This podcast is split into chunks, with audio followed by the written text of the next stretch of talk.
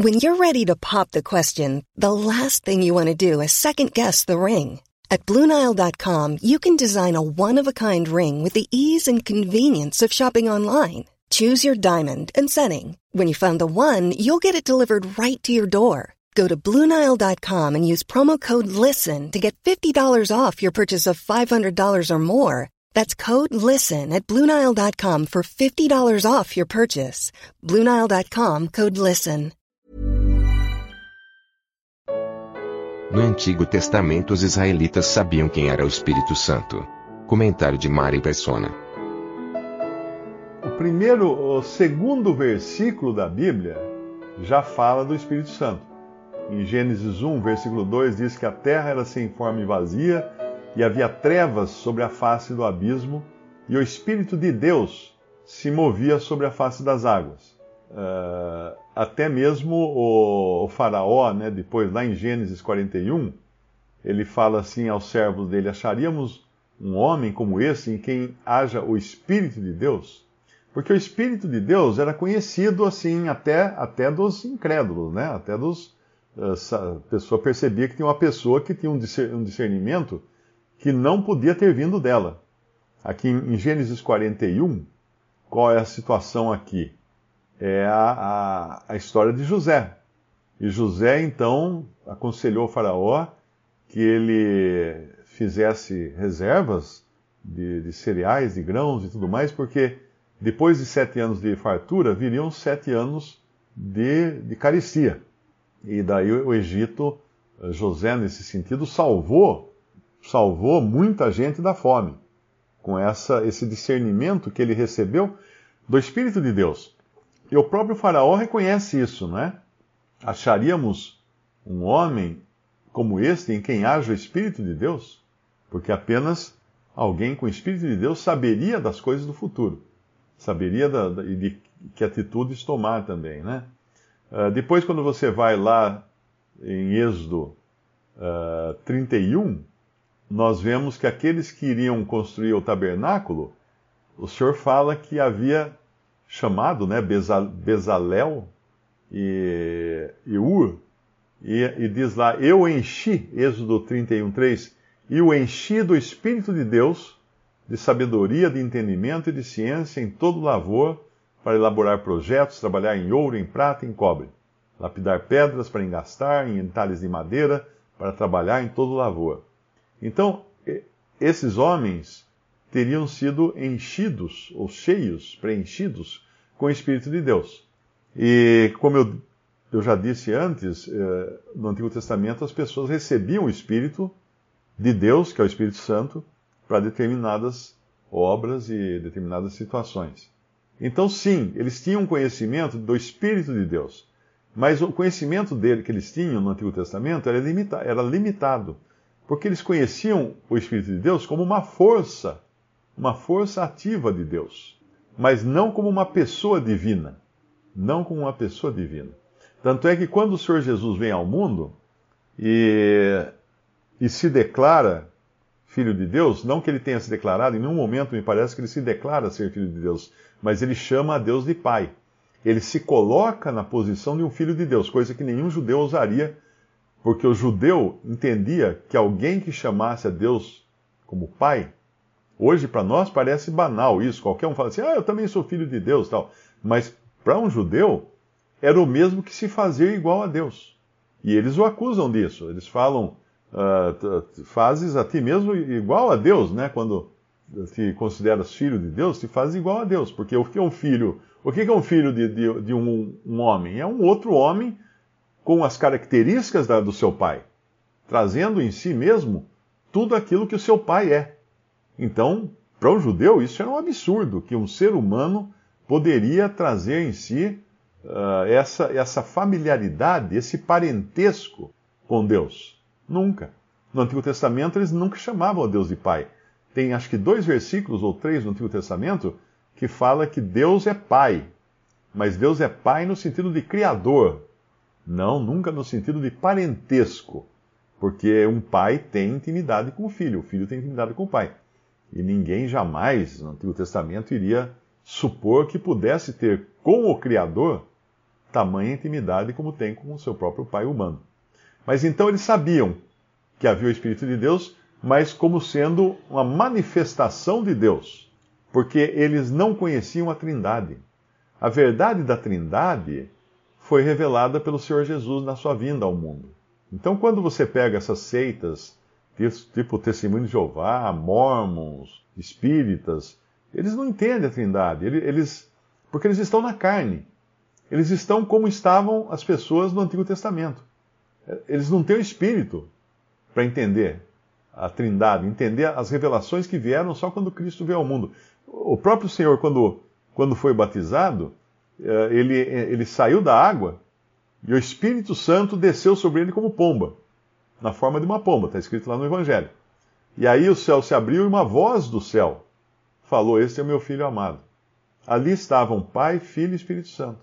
Os três estavam juntos naquele momento, a trindade revelada ali para todas as pessoas poderem conhecer. Muito embora no Antigo Testamento a trindade já tinha sido mostrada, mas não, não chegou ao coração dos, dos hebreus, porque a própria palavra Elohim, uh, no princípio, criou Elohim os céus e a terra. E depois, algumas vezes, essa, esse nome Elohim seria usado lá em Gênesis. E esse nome Elohim é o nome plural. É o, Elohim é o plural de Eloá. Eloá significa Deus. Elohim significa deuses. Deus no plural. Então seria como se a gente lesse assim: no princípio criou, no princípio os deuses criaram o céu e a terra. Porque foram Pai, Filho e Espírito Santo na criação, envolvidos na criação. Ali estava o Pai, ali estava o Espírito, ali estava o Filho, o Senhor Jesus. E o primeiro que aparece ali é o Espírito vagando sobre a, a face das águas. Esse é o primeiro que aparece ali. Mas os, os hebreus não tinham entendimento para isso, eles não tinham capacidade de compreender isso, porque essas coisas são reveladas. O, todo conhecimento que nós podemos ter de Deus não é intelectual. Você pode conhecer muita coisa intelectual, tanto é, intelectualmente, né? Tanto é que você vê muito, muitos vídeos, uh, principalmente de adventistas, eles gostam muito dessas coisas, que mostrando que tipo de barro que era feito o vaso lá em Israel, como é que era a roupa, não sei quem, uh, qual, a, uh, qual a, a composição do vinagre que os soldados deram para o Senhor Jesus na cruz. Todas essas coisas que são coisas humanas, coisas de conhecimento humano. Isso não é conhecimento espiritual. Conhecimento de geografia, de arqueologia, de clima na Terra Santa, de as armas que usavam, os pesos e medidas, tudo isso é conhecimento humano. Tudo isso uma pessoa pode dominar muito bem eh, apenas estudando, pegando livros e estudando, não é? Mas isso não é conhecimento espiritual. O conhecimento espiritual só tem aqueles que têm o Espírito Santo. Isso e o conhecimento natural, todo homem natural pode ter, ter, mas o homem natural não compreende as coisas do Espírito de Deus, porque elas lhe parecem loucura. Então, quando você encontra uma pessoa, ela acha que você é louco, porque você crê no Evangelho, não, não fique bravo com essa pessoa. Porque está escrito na Bíblia que ela é considerada ser louco. Você não pode falar assim, não, eu não sou louco. É sim, claro que é, que é só um louco que vai, vai crer no Evangelho. Pessoa inteligente não crê no Evangelho. Pelo menos é o que o próprio, a própria Bíblia fala, né, lá em, em, em 1 Coríntios. O que, que ele fala lá, o apóstolo Paulo? Ele fala exatamente isso. No versículo, no versículo, capítulo 1, versículo 18, porque a palavra da cruz é loucura para os que perecem. Então, se você, você que está me ouvindo aí, que eu não sei se todos são convertidos, né, os que estão me ouvindo, se você acha loucura crer num crucificado, num homem que foi crucificado, pregado numa cruz, depois ressuscitou ao terceiro dia, subiu ao céu. Se você acha isso loucura, porque a palavra da cruz aqui significa a obra toda de Cristo, engloba toda a obra de Cristo, a morte, a ressurreição e a ascensão. Se você acha isso loucura, é porque você está entre os que perecem. Você está entre aqueles que estão perecendo, estão a cada dia ficando com menos vida apagando a sua vela, apagando a sua chama, até o momento que terão que se encontrar com Deus, para receber então a sentença da perdição eterna. Se você considerar loucura, a palavra da cruz, o Evangelho, então saiba que você está com um pé já na cova da condenação eterna. É loucura para os que perecem, mas para nós, para nós que somos salvos, é o poder de Deus. Então, só o louco vai considerar que a palavra da cruz é poder de Deus. Mas nós que somos salvos sabemos disso, porque está escrito: Destruirei a sabedoria dos sábios e aniquilarei a inteligência dos inteligentes, em 1 Coríntios 1,19. Onde está o sábio? Onde está o escriba? Onde está o inquiridor deste século? Porventura não tornou Deus louca a sabedoria deste mundo? Visto como na sabedoria de Deus o mundo não conheceu a Deus, pela sua, pela sua sabedoria, pela sabedoria própria do mundo, aprove a Deus salvar os crentes pela loucura da pregação. Porque os judeus pedem sinal e os gregos buscam sabedoria, mas nós pregamos a Cristo crucificado, que é escândalo para os judeus e loucura para os gregos. Mas para os que são chamados, tanto judeus como gregos, lhes pregamos a Cristo, poder de Deus e sabedoria de Deus. Porque a loucura de Deus é mais sábia do que os homens, e a fraqueza de Deus é mais forte do que os homens. Agora veja o que ele vai falar, Paulo, aqui. Qualquer homem hoje que escute uma coisa dessas vai ficar muito irado com Paulo. É que nem, é que nem uh, ver uma pessoa falar do evangelho, né, para uma multidão, para um grupo de pessoas, assim, olha, o negócio é o seguinte, pessoal, uh, Deus escolheu vocês porque vocês são os piores, vocês são os lixos desse mundo. Vocês são os menos competentes que existem no mercado. Vocês são, são absolutamente inúteis. A gente somos inúteis. Você vai, pode cantar, começa a cantar a música, a gente somos inútil. tem, tem uma música assim, né? É assim que, imagina um cara começar numa praça, começar a falar isso para a multidão na praça, que ajuntou para escutar ele. Vamos bater nele. Como assim que você está me chamando de inútil? Como assim você está me chamando de incompetente? Você me conhece, por acaso, né? Mas veja só Paulo escrevendo aqui para os Coríntios, no versículo 27, mas uh, ah, 26. Porque vede, irmãos, a vossa vocação, que não são muitos os sábios, segundo a carne. Ou seja, vocês são tudo um bando de, de bobo. É isso que ele falou aqui. Não são os sábios, segundo a carne, né, com sabedoria da carne. Nem muitos, nem muitos os poderosos. Ou seja, vocês são tudo uns banana. Vocês não são poderosos coisa nenhuma. Nem muitos os nobres. Vocês são tudo pobres, vocês não têm nada, vocês são tudo pé rapado. Nem muitos os nobres que são chamados.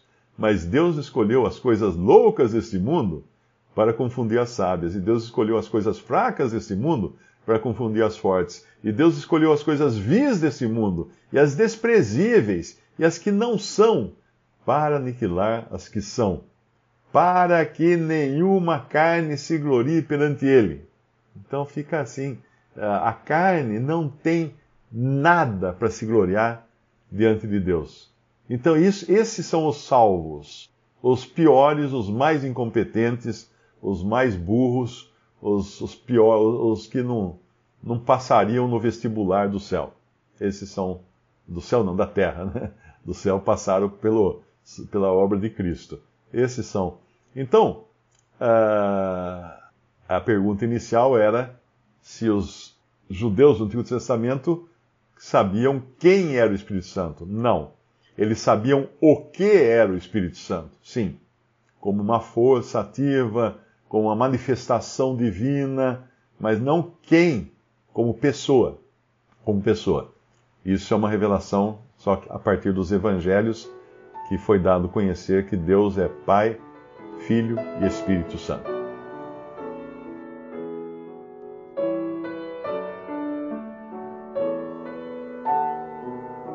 Visite respondi.com.br. Visite também 3minutos.net.